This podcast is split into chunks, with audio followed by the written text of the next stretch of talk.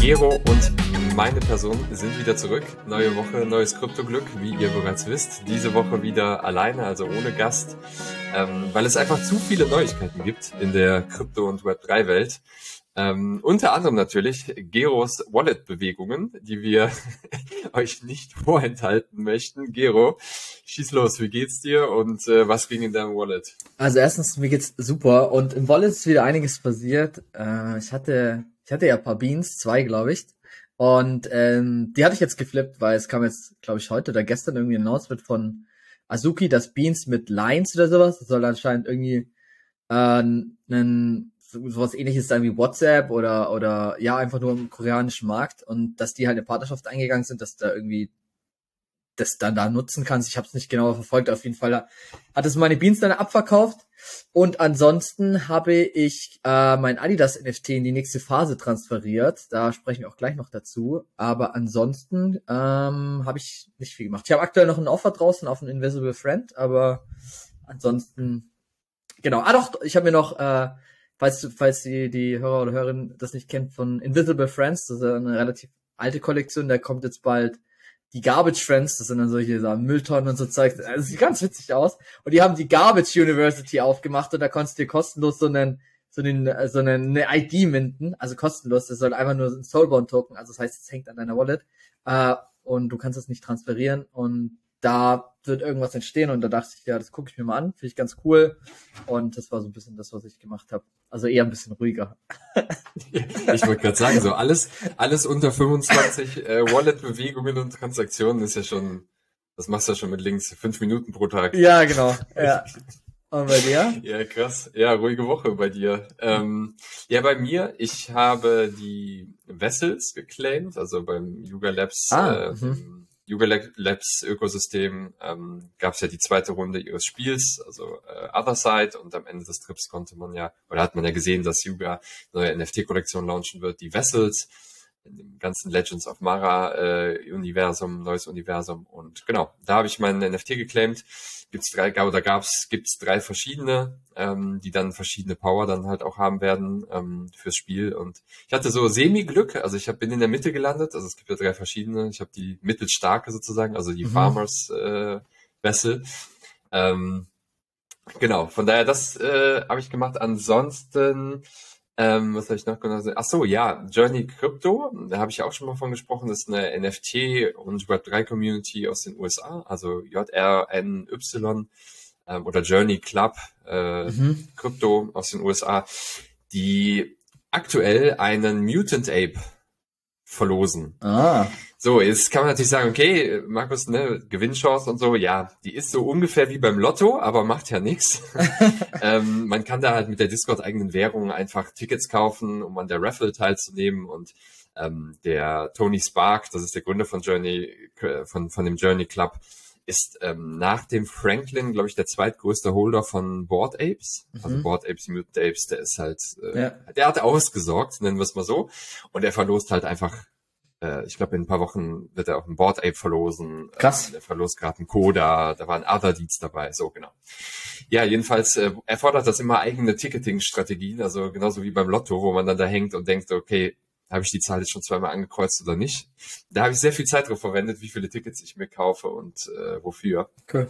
Mal sehen. Also vielleicht ja. habe ich dann bald neues äh, Profilbild. Ja, das wäre nicht schlecht. Ja, genau. Ähm, ja, ansonsten warte ich gespannt auf das Mint-Date äh, von dem Pacemaker Mint. So ein bisschen Werbung hier machen, ne? so Pacemaker und so. Ich bin nicht assoziiert, aber finde das ein sehr, sehr geiles Projekt. Ähm, bin da auch so ein bisschen in der Community aktiv.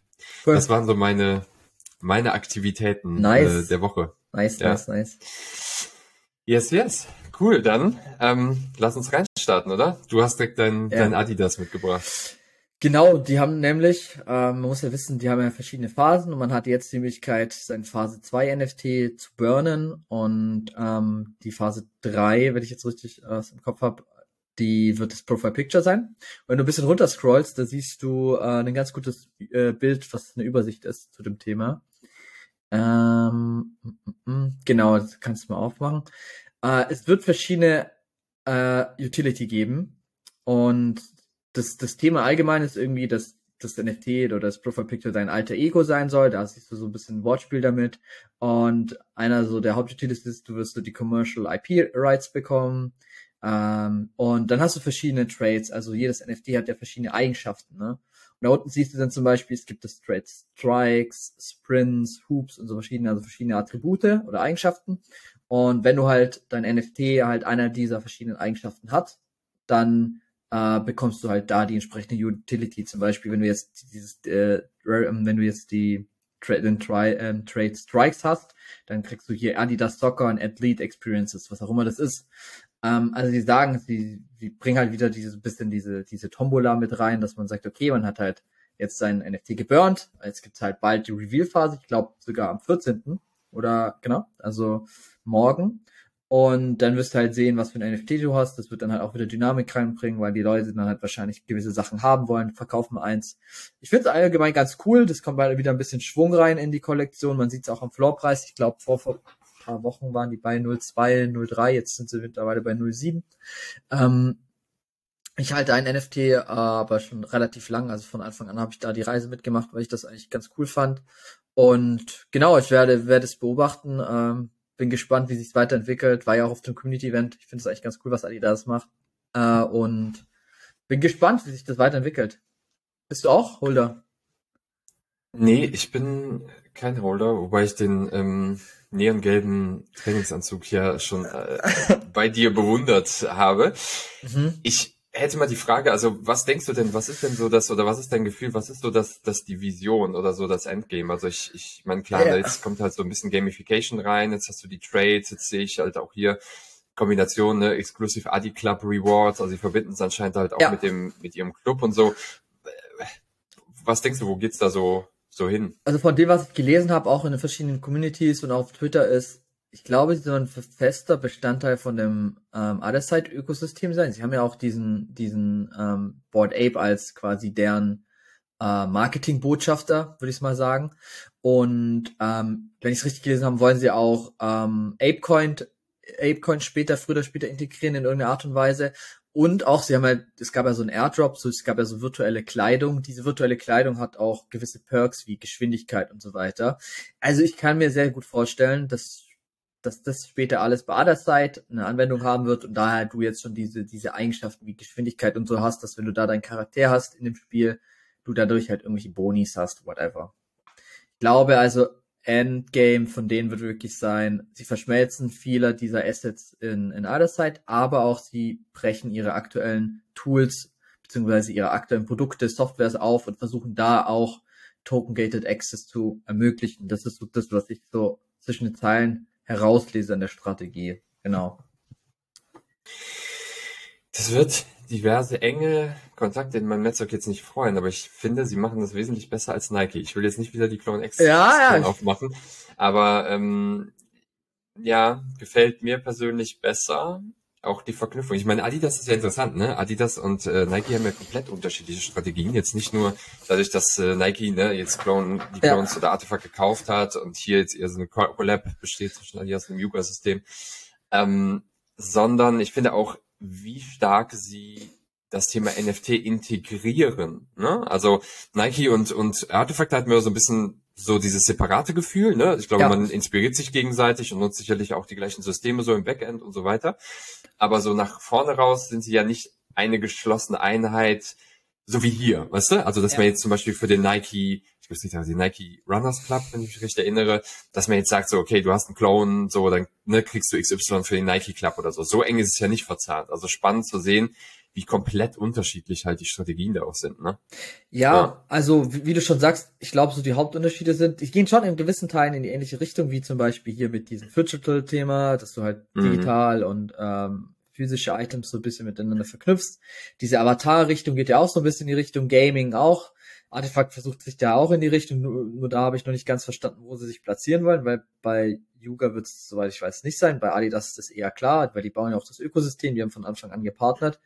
Ähm, aber was du halt schon sagst, wo der Unterschied ist, Nike macht ja mit ihrer, weiß ich, Dot Swoosh Plattform heißt komplett separates als Artefakt. Also die sind, ich sehe die auch immer als zwei verschiedene Pro Projekte und nicht, dass die sich irgendwie integrieren.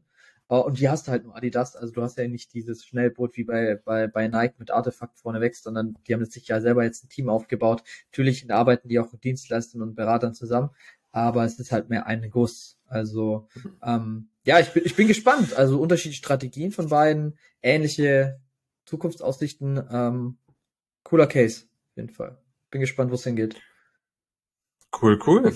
Ja. Sehr schön. Dann ähm, ja, gehen wir von dem soften äh, Digital-Thema oder Digital Fashion-Thema rüber zu zum Banking, Banking-Segment. Und zwar hatte ich gesehen, dass es, ähm, wir haben ja auch den Titel so ein bisschen gewählt mit, dass äh, Asien das bekommt, was dem Westen gerade verloren geht. Ähm, und damit meinen wir natürlich Kryptobanken. Denn in Hongkong oder Hongkongs größte virtuelle Bank, also Online-Bank, ZA, die ZA-Bank, wird zukünftig eine Fiat-On-Ramp für Krypto ähm, anbieten. Das heißt, sie machen letztlich ähm, das gleiche ähm, wie äh, die, ähm, sag mal, ähm, Sil Silvergate, Sil Silicon Valley so, Bank, sorry, ja, genau, nicht ja. Silvergate, genau, Silicon ja. Valley Bank. Ähm, für den asiatischen Raum. Sie werden auf äh, Startups fokussiert sein, das heißt B2B-Kunden äh, und jegliche Services rund um das Thema Krypto anbieten. Ne? Ähm, ist ganz interessant, auch deshalb, also es wird auch, also für China Mainland Kunden, Startups, B2B, wird es erstmal kein Angebot, kein Offer geben. Das ist halt wirklich fokussiert auf Hongkong. Hongkong ja auch so ein bisschen als, was heißt so ein bisschen, also Hongkong als Startup äh, Hub, ne, und auch sehr innovationsgetriebenes äh, oder hat einen sehr innovationsgetriebenen Sektor, Wirtschaftssektor halt auch, mhm. möchten sich halt ganz klar im Kryptosektor positionieren, ne? gerade für B2B-Kunden, auch was die Lizenzierung von neuen Kryptounternehmen angeht, etc. Und da passt das natürlich sehr, sehr gut ins Bild. Ich finde, wie gesagt, halt sehr, ja, ganz spannend, dass ähm, ich sag mal, das, was wir mit dem Thema Regularien haben, ne, wo die USA jetzt zum Beispiel halt ja so völlig durchdreht, wenn man das so sagen will, also ja.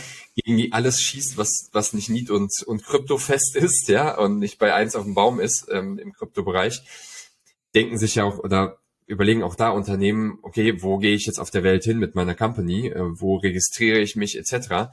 Und ein bisschen wird das ähnliche oder der gleiche Mechanismus findet halt hier statt. Ne? Ich meine, bei uns sind die Banken am, die Banken am, am wackeln, ja. ja. Ähm, Silicon Valley ist schon hops gegangen.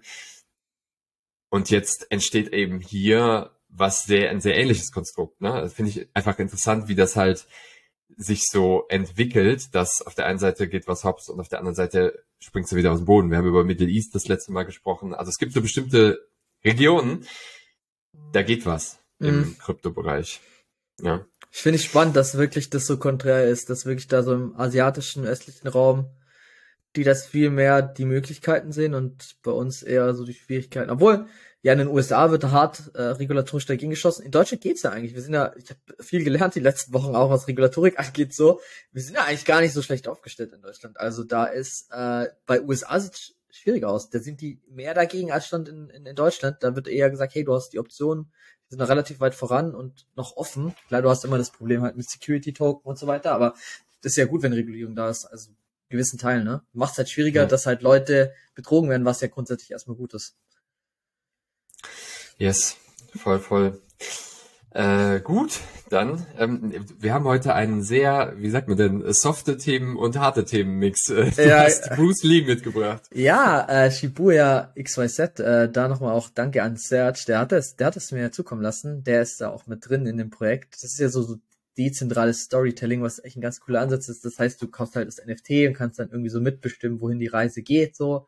Ähm, und die haben jetzt anscheinend irgendwas mit Bruce äh, Lee am, am, am Start. Äh, die haben dann auch ein NFT rausgebracht, das kannst du irgendwie kaufen. Ich weiß nicht, ob das dann benötigt wird, um da mitzuentscheiden. Ähm, ist auf jeden Fall ganz cool und gerade wer sich für so, solches dezentrales Storytelling interessiert und wie auch so, so Community-driven Storytelling äh, aussehen kann, kann sich das gerne mal im Detail angucken. Ist jetzt halt nichts, wo du sagst, okay, das ist irgendwas fürs Flippen oder so, aber ich finde einfach ähm, den Ansatz innovativ und ich finde es eigentlich ein ganz cooles Projekt und verfolge das auch immer mal hier und da, weil äh, ich ganz spannend finde. Ja, man sieht mir das jetzt gerade nicht an, aber ich raste gerade innerlich so ein bisschen aus. weil ich ein, echt ein riesen äh, Bruce Lee-Fan bin und ähm, du hattest das ja schon mal angedeutet und jetzt sehe ich auch hier diesen Trailer oder Mini-Trailer von Shibuya das erste Mal, den du von Twitter hier mitgebracht hast. Also ich finde es schon sehr geil, wie sie den ähm, den tatsächlichen Bruce Lee mergen in diesen virtuellen Bruce Lee hier gerade. Also für alle, die zuhören, auf jeden Fall mal reinschauen in das Video. Ja, krass. Also krasse, und, krasse, äh, äh, krasse Koop, ne? Also. Ja, und, und das NFT ist gar nicht teuer. Es kostet, glaube ich, 0,008 ETH oder so. Äh, kannst du dir nachher direkt mal abholen, wenn du da großer Lee, äh, ja, Fan bist. Ja, an dieser Stelle kann ich nur empfehlen, Be Water, my friend. Ja, äh, wie geplant. Da, da, da, ein exzellentes Buch, kann ich da nur sagen. Und auch hier bin ich nicht beteiligt, ja. leider. Ja. ja, sehr, sehr geil. Ja. Kann ich, schick, ich, schick ich dir nachher mal zu, kannst du dir angucken, ob du, ob du, ja. das, ob du das in die Wallet legst. Als Andenken. Ja, ich denke schon, ich denke schon. Ja, cool, dass du es mitgebracht hast. Finde ich, finde ich sehr geil. Das ist äh, extrem innovativ. Gut, ähm, wir bleiben aber auf der Innovationsschiene. Guck mal, jetzt können wir unsere Storyfaden hier weiterspinnen. Ähm, und zwar haben das sicherlich halt schon einige von euch auch mitbekommen, dass das äh, nächste Ethereum-Upgrade durch ist oder ja live ist jetzt, ne? also ganz frisch. Gestern live gegangen, nämlich Chapella. Und ähm, das hat insgesamt sehr gut funktioniert. Also ich bin natürlich gleich auch gespannt auf äh, deine Meinung. Vielleicht hast du da ja auch andere Dinge gehört. Aber ähm, es gab ja super viele Befürchtungen, ne, was, was passiert mit diesem Upgrade, weil dann ja auch das erste Mal seit knapp, wie lange? Genau, 28 Monaten diejenigen, die Ethereum gestaked haben auf der Blockchain, eben in der Lage sind, ihre äh, Token rauszuziehen, also zu verkaufen potenziell. Und da gab es ja super viel äh, Spekulation, was passiert, ne? Verkaufen die ganzen Leute, die gestaked haben, ihre Rewards, wird das ETH dumpen, also Ethereum, der Preis wird es mhm. dumpen, ähm, wird das Netzwerk vielleicht ein Tackelchen, nicht instabil, also dafür ist Ethereum groß genug, aber instabil leer, weil viele halt einfach sagen so, okay, ich habe jetzt 28 Monate drin gehangen und sag jetzt AD mit meiner Node, ähm, also mit meinem, mit meinem Rechner hier, ähm, das ist alles, zumindest soweit ich das überblicken kann, nicht passiert. Ähm, es gibt natürlich auch Restriktionen bei dem ähm, Rausziehen von den Coins, also pro Tag, ich glaube 0,05 Prozent des, des Gesamtsupply können nur rausgezogen werden maximal, hatte ich irgendwo gelesen. Das heißt, es ist restriktiver, ne? also dass da auch kein Dump stattfindet, auch im Preis. Und es scheinen eben auch wirklich sehr viele Staker ihre Rewards wieder zu restaken. Ne? Also das halt äh, Was? letztlich, du schmunzelst schon, ähm, genau. Ähm, ich, nee, ich, ich, ich denke nicht. Alles gut. Okay, okay. genau. Man hat, für alle, die zuhören, man hat so ein leichtes, was ist der Mundwinkel von Gero ging gerade immer höher und ich habe gedacht, okay, jetzt erzählt er mir gleich wieder, dass er hier schon Eve Staker ist seit 28 Monaten. Ähm, Nee, genau. Von daher, also das Upgrade ist durch, das lief so erfolgreich soweit. Jetzt muss man natürlich halt gucken, wie es jetzt weiterhin geht. Also vom rein vom Preis her nähert sich Ethereum jetzt gerade an der 2000 Dollar Marke, also zumindest kurz vor der Aufnahme, wo ich das letzte Mal geguckt habe. Das war auch schon sehr, sehr lange Zeit nicht mehr so. Kann man auch werten als so einen kleinen Vertrauens, äh, ich sag mal Vertrauensbeweis in Ethereum und oder durch die Staker auch. Ist ne, natürlich äh, ein, ein bisschen um die Ecke ähm, gedacht, ein bisschen interpretiert. Ähm, aber ja, also Ethereum geht weiter mit großen Schritten. Es gab ja den ETH Merge vor einiger Zeit, jetzt Chapella. Ähm, das nächste ähm, ist, glaube ich, für 2024 anberaumt, wo es um das Thema Sharding geht, also wo dann letztlich auch wirklich äh, mal das Thema Transaktionskosten bzw. Fees angegangen werden soll. Und unterm Strich kann man sagen halt, finde ich, ich bin kein ETH Maxi, aber ähm, bewegt sich Ethereum absolut in die richtige Richtung hier. Ja, und so. nochmal da für die Zuhörer und Zuhörerinnen, ich glaube, viele wissen vielleicht auch gar nicht, was so Staken und so weiter ist. Also ich, ich würde da kurz, kurz eine, eine Erklärung zu machen. Du hast ja die Möglichkeit bei der Ethereum Blockchain deine Token quasi oder deine, ja, deine, deine Coins, deine Ethereum Token in der Blockchain zu hinterlegen letztendlich festzuschlüsseln und dafür kriegst du halt eine Art Rendite. Also letztendlich agiert die Blockchain wie eine Art Bank. Du hinterlegst Geld, wie eine Art Festzins und du kriegst halt einen gewissen Zinssatz drauf, kommst eine gewisse Zeit lang nicht ran und diese, diese dieses Festsperren oder das haben sie jetzt letztendlich gelöst. Das heißt, das bist du komplett flexibel, kannst es halt immer wieder reinlegen in die Blockchain und wieder rausnehmen und dann halt entweder die Zinsen kriegen oder halt auch nicht. Äh, genau, das war ja ein relativ große, ein großer Entwicklungsschritt auch bei der Ethereum Blockchain und ähm, ich bin gespannt. Äh, ich fand es ganz witzig. Wir haben äh, um, auf Discord viel diskutiert. Im Bärmarkt alles, boah, das wird dann alles gedammt und der Preis wird runtergehen. Und ich dachte so, jetzt kann er auch in die andere Richtung gehen, weil die Leute sagen, okay, jetzt sind andere Leute incentiviert, das auch zu staken und kaufen extra dafür, weil du jetzt eine Rendite hast. Und jetzt finde ich es interessant, dass es sich in die Richtung gegangen ist. Das ist halt immer so, wie die Märkte sind, ne? Wenn alles, beim Bärmarkt ist immer alles Schwarzmalerei und Gott, oh Gott, es wird alles schlimm. Und im, im Bullmarkt genau das anderem so, oh Gott, es wird immer noch mehr höher, höher, höher. Das ist echt immer interessant, so dass halt immer in beide Richtungen auch gehen kann. Ne? Das zeigt es auch nochmal wieder hier. Aber cool. Ja, ich sag mal, das Upgrade kommt jetzt, also rein auf den Preis be betrachtet, finde ich natürlich auch zu genau der richtigen Zeit. Also ne, Bitcoin, das weiß ja auch wahrscheinlich ja, halt, ja. wer gerade zuhört, bewegt sich auch gerade nach oben. Das heißt, also timing-technisch für den Preis kommt jetzt halt ganz gut. Ne? Ähm, von daher, wenn, also wenn das Upgrade jetzt gekommen wäre, irgendwie, sag mal, weiß nicht, vor zwei Monaten oder halt mitten im Downturn, dann wäre es wahrscheinlich auch nochmal ein bisschen anders. Wobei ich auch sagen muss, ich wollte es eigentlich nochmal nachgucken, aber ich wollte mal nachschauen, wo der Preis ganz akkurat vor 28 Monaten lag von Ethereum. Ich glaube jetzt gerade, ähm, also ich stecke nicht drin, vielleicht steckt da jemand aus der Community äh, tiefer drin, deshalb lasst uns das gerne wissen, auch in den Kommentaren oder sagt uns Bescheid auf der NFT University im Discord. Aber ähm, ich könnte mir auch vorstellen, dass die Anreize jetzt zu verkaufen halt auch relativ gering sind. Ne? Jetzt hänge ich da 28 Monate drin. Hab's vielleicht damals halt äh, äh, auch gekauft und gestaked, wenn ich es denn gekauft, wenn ich es denn kaufen musste damals, zu einem ganz anderen Preis. Also ja. Gut, wir werden es weiter beobachten, ähm, wie es auch jetzt langfristig äh, weitergeht. Du hast Müll mitgebracht. Äh, ja, genau. Und zwar, ich habe äh, die Invisible Friends mitgebracht, weil ich ja vorher schon mal erklärt hatte, auch kurz am Anfangsgespräch, dass die halt hier diese ähm, University jetzt auch starten. Diese Garbage University. Ähm, müsste, glaube ich, der zweite Link sein, oder hattest du. Müsste. Oder haben wir es nicht auf. Egal, dann erkläre ich es einfach kurz ähm, auf der Tonspur. Und zwar, genau der zweite Link. Ja, perfekt. Ähm, genau, die haben diese Garbage äh, University aufgemacht, wo jetzt auch diese, diese Community an sich erstmal auch irgendwie einen Space bekommt, weil äh, man muss wissen, bei Invisible Friends ähm, der ist der, der Motion Markus dahinter, das ist so der Artist. Und die hatten eigentlich nie einen Discord oder sowas, ne? Die hatten zwar so, da gab es einen Discord mit verschiedenen Verbunden von Künstlern, wo die auch so ihren eigenen Channel haben. Und ähm, jetzt durch diese Garbage University äh, soll jetzt erstmal, ich weiß gar nicht, ob es eine Twitter-Community gibt, weil auf Twitter gibt es ja auch so Art Gruppen, sowas wie Facebook-Gruppen gibt's da auch. Äh, da gibt's jetzt schon was, aber das ist anscheinend inoffiziell und jetzt soll halt bald diese University starten. Ich weiß auch gar nicht, was da die, ähm, die Idee dahinter ist, ob die dann auch wirklich Content bringen, äh, in Form von, äh, dass du da irgendwas lernen kannst oder so oder nicht. Das ist ja erstmal, denkt man ja, wenn man das Thema University denkt. Ich finde es eigentlich ganz cool gemacht, dass die das halt so gamifiziert haben mit NFTs, dass du da halt so deine ID bekommst. Ähm, und ähm, dass sie das jetzt halt irgendwie dann wahrscheinlich auch mit der Garbage Friends äh, Kollektion verknüpfen wollen. Also es gibt Gerüchte, dass sie sagen, ähm, dass die Invisible Friends natürlich dann auch wieder einen, einen Spot bekommen für den Mint.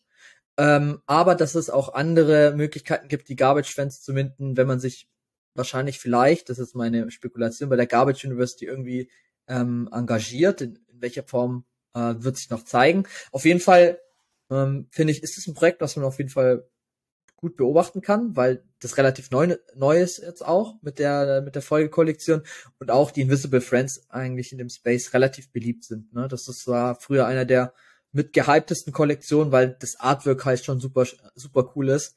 Ähm, Markus, kannst du vielleicht nochmal den einen Tab zurück ähm, zu OpenSea? Sind halt diese diese bewegbaren oder animierten unsichtbaren Freunde finde ich vom, vom Artwork sehr, sehr cool. Ist mit einer meiner Lieblingsartworks in diesem gesamten Space rein auf die Art ähm, bezogen.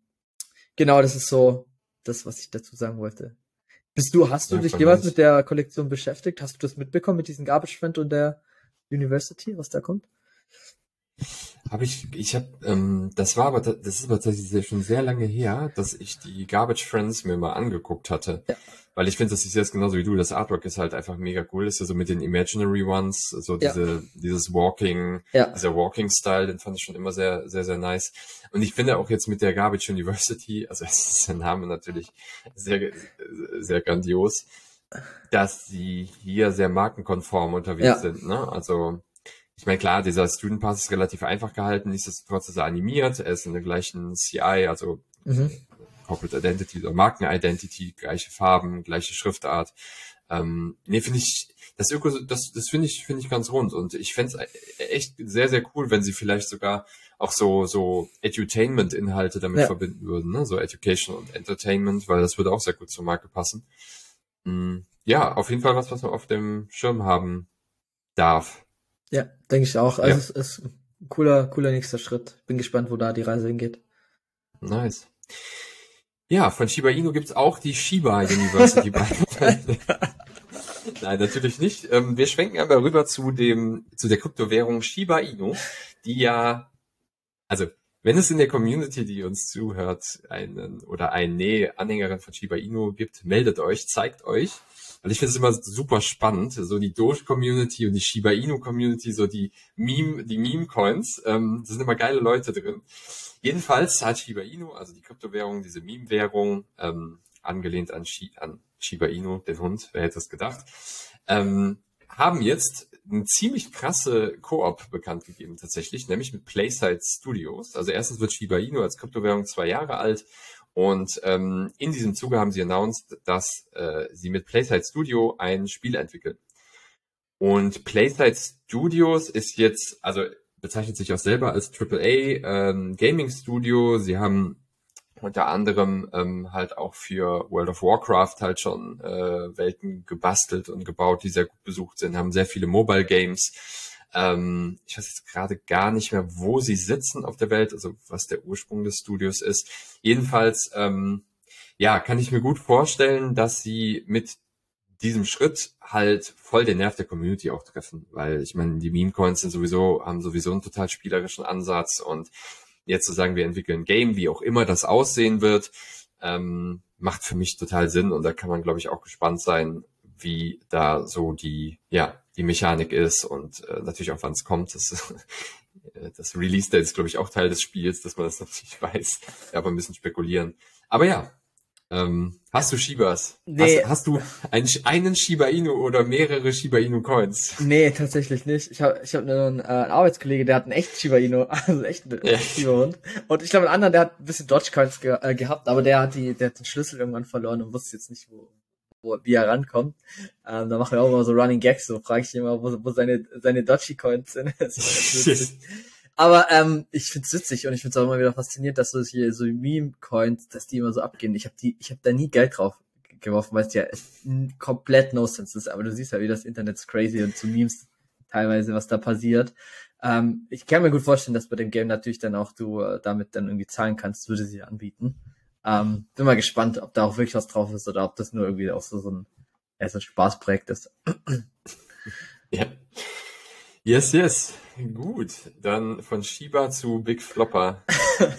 genau. Es ist, wir halten das Level. Wir halten das Level. Ähm, ist eine interessante äh, Dune-Statistik. Ähm, wer Dune nicht kennt, das ist so quasi so ein Analytic-Tool, wo du Blockchain-Daten, die in ein Dashboard zusammenbauen kannst, brauchst du nur SQL-Befehle dazu, also ein bisschen IT-Kenntnisse brauchst du schon.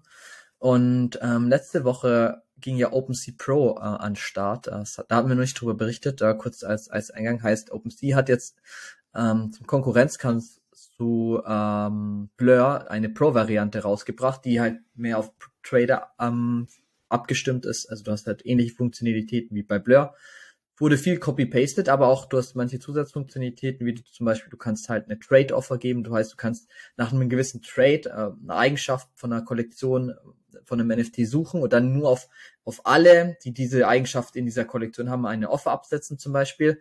Ähm, das ist zum Beispiel ein Feature, das gibt es bei Blur gar nicht. Und du kannst auch über Mobile darauf zugreifen, was bei Blur aktuell auch noch nicht geht. Also ich bin, ich finde es relativ cool, was OpenSea da mit ihrer Pur-Variante rausgebracht haben. Natürlich machen sie auch der aktuelle Kampf um Marktanteile geht da auch weiter. Du hast 0% Fees, wie bei Blur aktuell auch, kannst auch die Royalties runterstellen, ob das jetzt gut oder schlecht ist, das mal dahingestellt. Äh, und was ich jetzt so interessant war, sie haben, konntest du ein NFT claim, wenn du davor äh, Gem benutzt hast. Gem war so ein Aggregator, wo dann auch von OpenSea gekauft wurde und der wurde jetzt in OpenSea Pro um, um ähm, transformiert. Heißt, du hast erstmal so NFTs kostenlos bekommen und sie sagen halt auch, sie wollen Leute incentivieren, also ähnlich wie bei Blur, wenn man ihre Plattform nutzt. Heißt, ähm, man weiß nicht genau was. Token ist schwierig, weil die sitzen in den USA OpenSea und ich glaube, die können jetzt gerade keinen Token rausbringen aufgrund der aktuellen Rechtslage und den, den Streitereien, die es da gibt. Ähm, aber was ich interessant finde, dass jetzt OpenSea direkt die Hälfte ihrer Marktanteile wieder zurückerobert haben. Also wenn du da siehst in, in, in dem Chart auch an alle Zuhörer und Zuhörerinnen, ähm, Orange ist quasi Blur und Gelb ist OpenSea Pro und es ist jetzt fast wieder 50-50. Ähm, und das fand ich schon interessant. Also du siehst, es gibt wirklich einen, einen knallharten Kampf da zwischen diesen zwei Plattformen. Alle anderen sind mittlerweile fast unbedeutend. Ähm, und ich bin gespannt, wie es da weitergeht. Also ich sag mal so, so ein bisschen Konkurrenzkampf schadet ja uns als Consumer eigentlich nicht, sondern ist eher ein Vorteil für uns, weil wir dadurch ähm, den besten Service zum besten Preis bekommen. Ja, voll. Also ich finde es halt, also klar, ne, ich, ich meine, die Frage kommt dann natürlich zwangsweise auch wieder, also erstens, also wie nachhaltig ist es, ne? Ich mm. kann mir schon vorstellen, dass ein paar Leute da jetzt gerade wild durch die Gegend traden, weil sie sich erhoffen, dass da Benefits entstehen, gerade am Anfang, ne, so Early Adoption Benefits, dass du früh dabei bist und da tradest und so. Ich glaube, viele haben das gar nicht so im Blick, was du gerade richtigerweise gesagt hast. Oh, die sitzen in, in ähm, die sitzen in OpenSea, genau, die sitzen in den USA, können jetzt wahrscheinlich gerade erstmal keinen Token rausbringen und so. Das heißt, genau, die erste Frage ist, wie nachhaltig ist das? Und die zweite ist natürlich auch, also wie wird jetzt Blur wieder reagieren und natürlich auch, wie machen die das mit Royalties? Hattest du da schon was gelesen, wie das auf OpenSea Pro ist? Du kannst es gerade aktuell wie auch bei OpenSea, du kannst es auch runterstellen auf 0,5 Prozent. Also es ist variabel. Aber es gibt, glaube ich, mittlerweile auch Kollektionen. Bei der neuen Adidas-Kollektion war das so, die dann die Royalties wieder enforcen, indem die andere Smart Contracts einfach oder andere Marktplätze einfach verbieten. Dann kannst du darüber gar nicht traden. Ähm, das heißt, du musst es dann wieder nutzen. Also gibt es verschiedene, sag ich mal, Code-Snippets, die man einbauen kann als, als Projekt-Owner. Ähm, relativ komplex. Und also das wird alles immer schwieriger, weil du weißt, bei der einen Kollektion gilt das, bei der anderen nicht. Auf der einen Plattform musst du es zahlen, auf der anderen nicht. Also es wird dir aber immer angezeigt, ob es funktioniert oder nicht. Also zumindest ist das. Aber ja. Okay. Ja, krass. Aber genau, wie du unterm Strich richtig, richtigerweise gesagt hast, für, für uns, also für den, für den Anwender, Anwenderin ist es halt sehr, sehr gut, wenn da Konkurrenz besteht. Es darf halt nur nicht dazu führen, dass es, dass es noch verwirrender wird. Ne? Ja. Das, äh, das stimmt. ist, glaube ich, relativ wichtig. Also selbst für die Pro-Trader, ne, dass du dann irgendwann halt keinen Überblick mehr hast, wo zahlst du welche Fee und Oberflächen anders und ja, ja genau. Ja, cool, perfekt. Ähm, dann schwenken wir einmal rüber zum Thema Metaverse, von, also von NFT-Marktplätzen rüber zum Metaverse und ich äh, bin darüber äh, gestolpert, dass Frankreich an einer Metaverse-Strategie arbeitet. Also ich finde, wir mhm. haben ja jetzt, ne, haben wir auch am Anfang schon gesagt, ein paar Mal über Middle East gesprochen, also ähm, was da gerade so geht, wie sich das Ganze oder die Region auch zum Krypto-Hub entwickelt und, äh, und so weiter. Und ich finde, aus Europa haben wir selten so, so, so eine Headline wie jetzt hier im Bitcoin Echo, dass ein Land an einer Metaverse-Strategie arbeitet. Ne? Wir hatten es für Asien schon, Middle East und so. Genau, jedenfalls will sich Frankreich, ähm, beziehungsweise ganz spezifisch äh, Paris auch als Start-up freundliche Stadt positionieren. Ich kann nicht beurteilen, inwiefern das jetzt gerade schon so ist mhm. oder oder nicht. Ich äh, bin immer nur touristisch bisher in Paris gewesen, hauptsächlich, äh, vielleicht drei, vier Mal beruflich. Genau. Und ähm, der Staatssekretär für digitale Transformation und Telekommunikation sagte, dass sie im Metaverse eine starke technologische und wirtschaftliche äh, Zukunft sehen. Ja, also äh, quasi wie ein Kernpfeiler ihrer digitalen, äh, ihres digitalen Auftritts oder ihrer Digitalstrategie. Was ich dann halt, also erstmal so aus unserer Perspektive finde ich ganz löblich, ist ja gut, wenn das auch auf dem Schirm ist. Mhm. Dann kommt natürlich direkt die Frage, okay, was ist denn da konkret geplant? Und dann fand ich jetzt ein bisschen fraglich, dass dann, also konkrete Pilotprojekte gibt naja. es noch nicht. Ich finde, wenn du dann halt sagst, das ist Teil der Strategie auf dem Level, dann sollten da schon zumindest ein paar Pilotprojekte stehen. Das ist so das eine. Das andere ist halt auch, ich, und ich weiß jetzt nicht, ob das eine Aussage ist aus, von der Regierung selber, so mit diesem Thema Kampfansage an Meta oder ob das jetzt, sage ich mal, einfach aus dem, aus dem Artikel rauskommt, das wird mir jetzt nicht so ganz ersichtlich hier.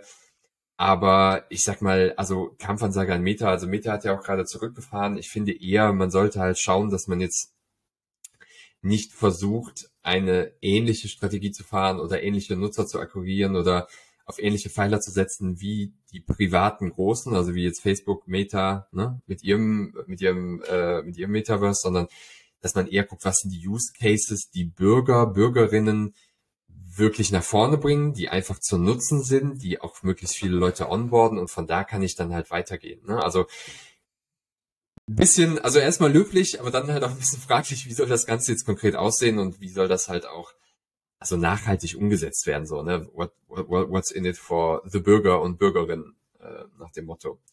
Genau, vielleicht ist es auch hauptsächlich eine Kommunikations- oder eine kommunikative Sache. Wie gesagt, Frankreich will Startup-Land werden und ich glaube, da kommen halt gerade so Web3-Themen halt sehr, sehr gelegen, um zu sagen, so, hey, hier, wir sind ganz, ganz vorne dabei. Ähm, ja, fand ich ganz spannend. Ich wusste übrigens auch gar nicht, dass Crypto.com und äh, Circle kürzlich die Öffnung eines, äh, ja, ihres europäischen Hauptsitzes in Paris angekündigt haben. Also ein paar Firmen wandern hin. Oh. Bin mal gespannt, wie das mit den Use Cases ist. Wie, ähm, also was ich, denkst du? Ich finde die, es klingt halt so ein bisschen so nach so einer äh, PR, PR-Stunt, ne? Für, für einmal ein bisschen Geld ausgeben, dass man äh, Startups nach Frankreich zieht, weil viel Inhalt ist ja jetzt noch nicht da oder zumindest nicht aus dem, geht zumindest nicht aus dem Artikel hervor. Ich finde es aber cool, dass die da das Thema wenigstens so beleuchten und auch wirklich da Startups anziehen. Das würde ich mir manchmal mehr von Deutschland wünschen. Bei uns ist eher so das komplette Gegenteil und die Startups hauen bei uns ab aus Deutschland, weil ähm, du hier nicht attraktiv ist für Unternehmer, eine Startup aufzumachen und Unternehmerin. Und das finde ich eher schade. Ähm, ja, ich bin mal gespannt, wie stark sich das dann auch wirklich durchsetzt, ob das jetzt nur so ein bisschen PR ist oder ob die das wirklich langfristig dann strategisch verankern und dann auch Pilotprojekte folgen. Was ich zum Beispiel weiß, bei der NFT Paris, da war ich ja und da war mh, hm, irgendeine Staatsoberhaupt war, ich weiß nicht mehr welche, irgendeine Ministerpräsidentin oder so, die war tatsächlich bei der NFT Paris vor Ort und hat sich das auch angehört. Also passt wahrscheinlich PR-mäßig gleich zu der Strategie, ist wahrscheinlich auch alles aus einem Guss. Ähm, die fokussieren halt da, wollen auf neue Trendthemen ähm, setzen und halt auch solche Unternehmen anziehen und denen auch eine Heimatstadt geben. Also das finde ich cool. Klar, dass es da noch nicht viel Konkretes ist, das ist okay. Vielleicht ist das auch erst am Anfang. Die haben jetzt diese Kampagne erst gestartet. Ähm, genau, das ist so, so mein Take. Cool, cool. Dann äh, schauen wir mal, was da so geht. Ich meine, wenn sie die richtigen Incentivierungen auch haben für Companies, dass sie wirklich dahin gehen. Ne? Wir hatten ja eben drüber gesprochen, ne? wo gehen die Leute, wo gehen auch Companies hin aus den USA? Ja. Und da steht Deutschland ja auch in Konkurrenz mit, mit Frankreich. Also mal sehen. Gut. Gero, wenn ich dich, wenn ich dir sagen würde, es besteht eine gewisse Wahrscheinlichkeit, dass FTX wieder öffnet. Was würdest du mir entgegnen bei einer solchen Äußerung? Das ist Fake News. Nichts anderes habe ich von dir erwartet, auch mit einem leicht schwäbischen Akzent. This is Fake News. Sehr geil. Ja, genau. Das habe ich auch gehofft oder gedacht, als ich diese Headline auf dem Bitcoin Echo gesehen habe. Ähm, FTT explodiert, also FTT, der Token, ne, der sehr eng verbandelt ist mit FTX, also quasi börseneigene eigene Währung, explodiert. Also der Tokenpreis ist explodiert, 100 Prozent gestiegen. Da habe ich gedacht, was, was ist das denn? Ne? Ähm, und dann die Headline plant FTX die Wiedereröffnung. Und ich wirklich gedacht, das kann nicht sein, genauso wie du gerade gesagt hast, es muss Fake News sein. Aber es scheint zumindest mal so zu sein, dass in der Gerichtsverhandlung in den USA, also gestern am 12. April, FTX Anwälte gesagt haben, dass sie die Wiedereröffnung der Kryptobörse Teil eines Restrukturierungsplans sein könnte. Ja, also es ist wohl ursprünglich ein Coindesk-Bericht. Es ist noch nicht sicher, also bei weitem wohl noch nicht sicher. Es ist wohl schon klar, dass halt die Wiedereröffnung massiv Kohle kosten würde. Da ist auch noch nicht klar, wo diese Kohle herkommen soll. Ja, also noch eine Menge Unsicherheiten. Ähm, ich finde aber, also ich, du weißt, ne, ich, ich meine, ich liebe den Space, aber sowas gibt's halt auch nur im Crypto Space. Also du, wir reden von, wir reden vor ein paar Monaten, von nicht vielen Monaten werden wir überhäuft mit, mit Memes von Sam Bankman Fried, Fried hier, Fried, Fried, äh, FTX explodiert, der ganze Markt ist schon wieder bei Null, laut Aussagen von Kryptogegnern, alles ist so eine Wüste, Hölle, alles am Ende. Und dann spulst du vor ein paar Monate und liest eine Headline wie, ah ja, es kann sein, dass FTX eventuell wieder eröffnet wird als Teil des Restrukturierungsplans. Und der Token der Börse ist einfach mal um 100 Prozent im Preis gestiegen. Also, Also da muss ich echt sagen, es, uh, es ist einfach Hardcore so. Also Oh, ich bin, ich bin manchmal auch echt müde von dem Space, weil ich verstehe das nicht. Da, da wird auch so viel Scheiße immer getradet. Also ich glaube, da gibt's Leute, die gewiss einfach nur News traden, ne? Also ich Klar. Muss, ich muss mich da jetzt nicht rausnehmen aus der Gleichung. Ich mache das zwar nicht bei Coins, aber ich mache das bei NFTs teilweise auch, weil es halt gut funktioniert, weil Menschen eigentlich ja immer gleich ticken, aber das bei sowas, so ein Token will ich, will ich nie anfassen, weil das ist ja, das ist ja, keine Ahnung, das ist ja komplett einfach nur gamblen. Aber und vor allem, dass die, die überhaupt die Chance erwähnen, ich hoffe, dass das nicht durchgeht. Also, ja. also dann würde ich echt vom Glauben abfallen. Also, bin ich sprachlos. Ja. ja. Gut, dann habe ich mein Ziel ja erreicht. Wir lassen das auch einfach mal im Raum so stehen. Also sagt uns gerne, schreibt uns mal in die Kommentare, ähm, gerade bei YouTube oder wie gesagt auch gerne auf dem Discord, NFT University in unserem Channel, wie ihr das Ganze seht, was ihr davon haltet. Ob ihr sagt, ja, Gero, Markus, stellt euch nicht so an, ist ja immer das Gleiche, Hose hoch und weiter geht's. ja. Ähm, ja, wir sind gespannt. Mehr können wir dazu gar nicht sagen. Ich finde, ein schönes, ein, ein schöner Abrunder ist dazu, dass ähm, Bitcoin seinen größten Fan verloren hat. Denn Warren Buffett, Buffett hat gesagt, Bitcoin ist ein Soccer-Token. Und die Crypto-Community hat natürlich mit Humor reagiert. Also auch wir bringen den Artikel natürlich gerade mit viel Humor rein, weil Warren Buffett natürlich kein Bitcoin-Fan ist, war er noch nie. Ähm, ich finde es halt geil, dass, dass ich muss echt sagen, ich, also ich finde ihn, ich meine, vor seinem, seinem Investing-Erfolg, auch wenn der Großteil erst nach 65 kam, was viele vergessen. Aber muss man den Hut ziehen? Gar keine Frage guter Mann. Gleichzeitig finde ich es halt echt witzig, dass immer, wenn Bitcoin oder der Kryptomarkt sich in der Aufwärtsbewegung befinden und oder sie den traditionellen Markt oder was gerade so makroökonomisch passiert, trotzen, kommen, kommen solche Äußerungen zustande. Ähm, hier jetzt von Warren Buffett oder von anderen Krypto-Kritikern, die dann sagen, ja, ist wie ein Casino, ist ein Fake-Token und bringt alles nichts und Spekulanten und ist alles nur Käse. Finde ich ganz cool. Also mittlerweile wirklich amüsant, weil der Bitcoin sich ziemlich wenig drum schert.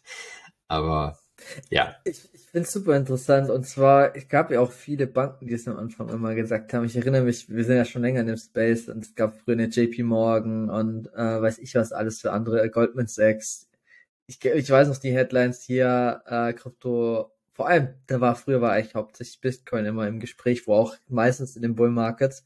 Dann hier ist alles Scam, Blase, whatever. Und jetzt bauen sie alle an Infrastrukturlösungen, um es auch anzubauen, äh, anzubieten und ähm, das an ihre Kunden zu verkaufen. Also ja, gut, ich glaube halt beim, beim Warren Buffett, der ist halt einfach zu alt, um das überhaupt zu verstehen, Bitcoin. Es ist ja auch komplex, ne? Also in, in sich, da gibt es ja verschiedene Domänen, die man da irgendwie beleuchten kann. Es ist ja eigentlich eine Art, ich würde so beschreiben, eine Art digitaler Rohstoff, Markus.